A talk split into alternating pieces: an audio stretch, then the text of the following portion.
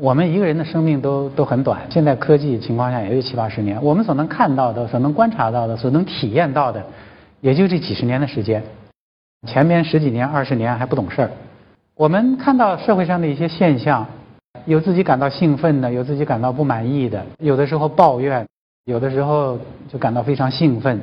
但是要知道，我们这几十年，在中国历史上，在人类历史上，只不过是短短的一瞬，我们没有必要。为今天所看到的一些不尽如人意的地方而灰心丧气，我们也没有必要为今天好像是光彩夺目的一些现象啊感到欢呼雀跃。它在历史上都是那么短短的一瞬。我们的社会呢不完美，没有一个社会是完美的。怎么样看待这些社会上的不完美？怎么样看待现社会上这些我们甚至都看不下去的现象？必须把我们现在国家的经济的、文化的、社会的发展放到我们的历史中来考察啊！这就像你们去郊外活动，你徒步旅行，你在山间，你沿着一条河走的时候，你看不清这个河水的方向，它一会儿向东，一会儿向西，穿过山涧，穿过森林，你看不见。你看到这两公里，这个河水呢是向西的，你马上就做出结论，你说：“哎呀，这个河水是往西流的。”但实际上呢，过了两公里之后，你发现它掉头就向东走，你又会说：“哎呦，这个河水它是向东的。”其实都不是，你只有沿着这条河走的足够的长的时候，你才知道这条河流的方向是什么。所以为什么要学历史？你要沿着我们这个民族的发展的轨迹。走的足够的长，你才能知道我们今天是在哪个位置上，你才能知道我们这个民族发展的方向是什么。这就是历史给我的。我们现在也处在这个大转型的时期，这个大转型，世界各国各个民族的历史都说明，短期内不可能完成，啊有可能要一两百年、三四百年，这么长啊！现代化的这个转型过程是极为漫长的。西欧社会、现代社会的起点是什么？现代社会的曙光那是文艺复兴。文艺复兴什么时候？十六世纪。十六世纪，欧洲的很多民族，它的现代化转型完成是到第二次世界大战之后才完成。你想想，那是多长时间？三百年，三四百年时间。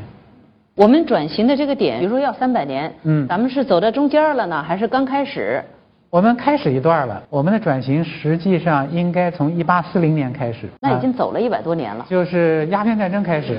啊，鸦片战争之前，中国传统社会，从秦始皇一直到满清的皇帝，中国两千年间，社会制度没有发生根本的转变，一直到鸦片战争，西方的坚船利炮砸开了中国的大门，把中国拖入到世界的洪流中去。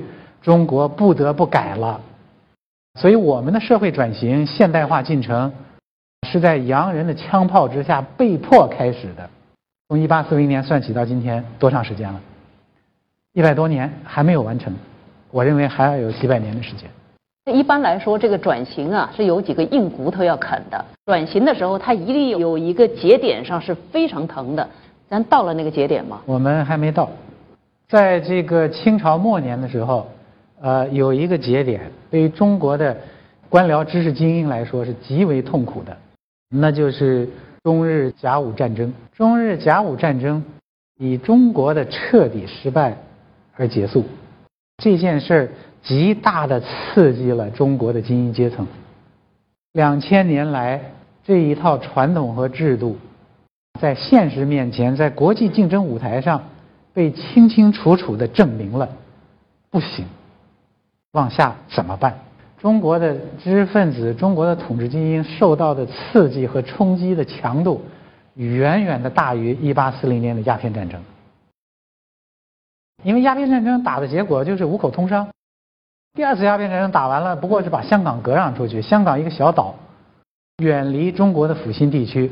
可是甲午战争就打在渤海，打在黄海，打在这个大连，那是满清皇族的。发源地，那是龙脉之地。打完了以后，中国惨败，说明什么？说明你的这一套天朝制度不行。否定自己是极其痛苦的，那怎么办？所以在甲午这个中日战争之后，才有变法图强。那个时候非常痛苦，但是呢，我觉得最痛苦的还没到呢。您站在历史的纵深处去看，是不是从更大一个历史空间和地理空间来看这样一个转型时期的走向轨迹和一些流变性的东西？德意志民族变法图强是什么时候？是一八零七年。一八零七年耶拿战役，拿破仑的军队以少胜多，把当时号称是欧洲最强大的军事国家普鲁士打得一败涂地。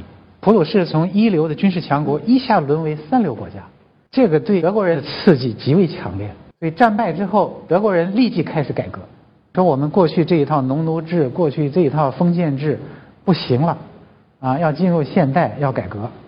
德国人当时以为非常刺激，那是很刺激啊。拿破仑基本上把普鲁士给灭了。我们在十九世纪这个下半叶的时候，尽管西方列强一个一个打过来，但是中国还没有被灭，普鲁士就几乎就被拿破仑给灭了。你说这什么刺激？当时大家以为，哎呦，这刺激简直是奇耻大辱，一定要奋发图强。可是这刺激比起后来的刺激根本就不算事儿。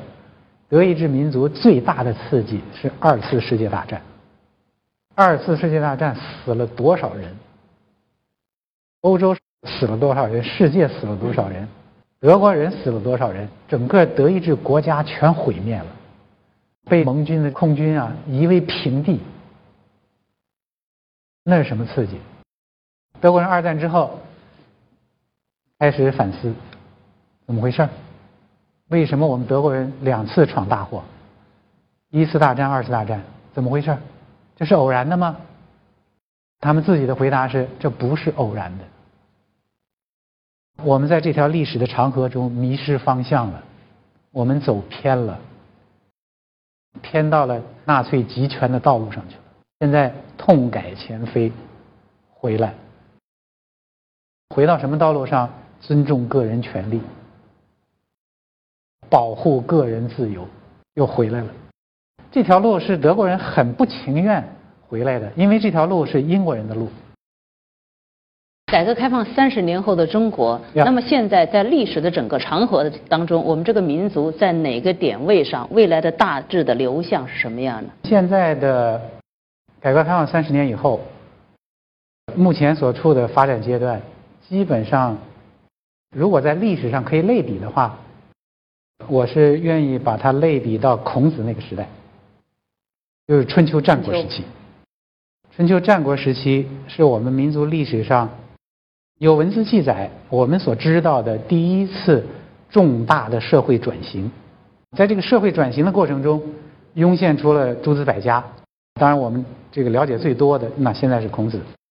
目前我们仍然是跟这个孔子的时代差不多，还是一个社会转型，但是转型的内容和孔子那个时代完全不一样了。孔子那个时代的转型是什么？是封建社会崩溃了，礼崩乐坏。武王灭商以后，在全国建立了封建制度。这个封建制度呢，运作了大概三四百年的时间。到孔子的时候，运作不下去了。主要问题呢，就是诸侯做大，周天子的权威没有了，整个这个系统就被诸侯给破坏了。诸侯之间互相攻伐，战争连连。孔子看到这种现象，忧心忡忡。你能想象吗？当时的国啊，也就一两个县那么大，县和县之间在打仗，省和省之间在打仗，天天打仗。你想老百姓的生活会是什么样子？天下大乱。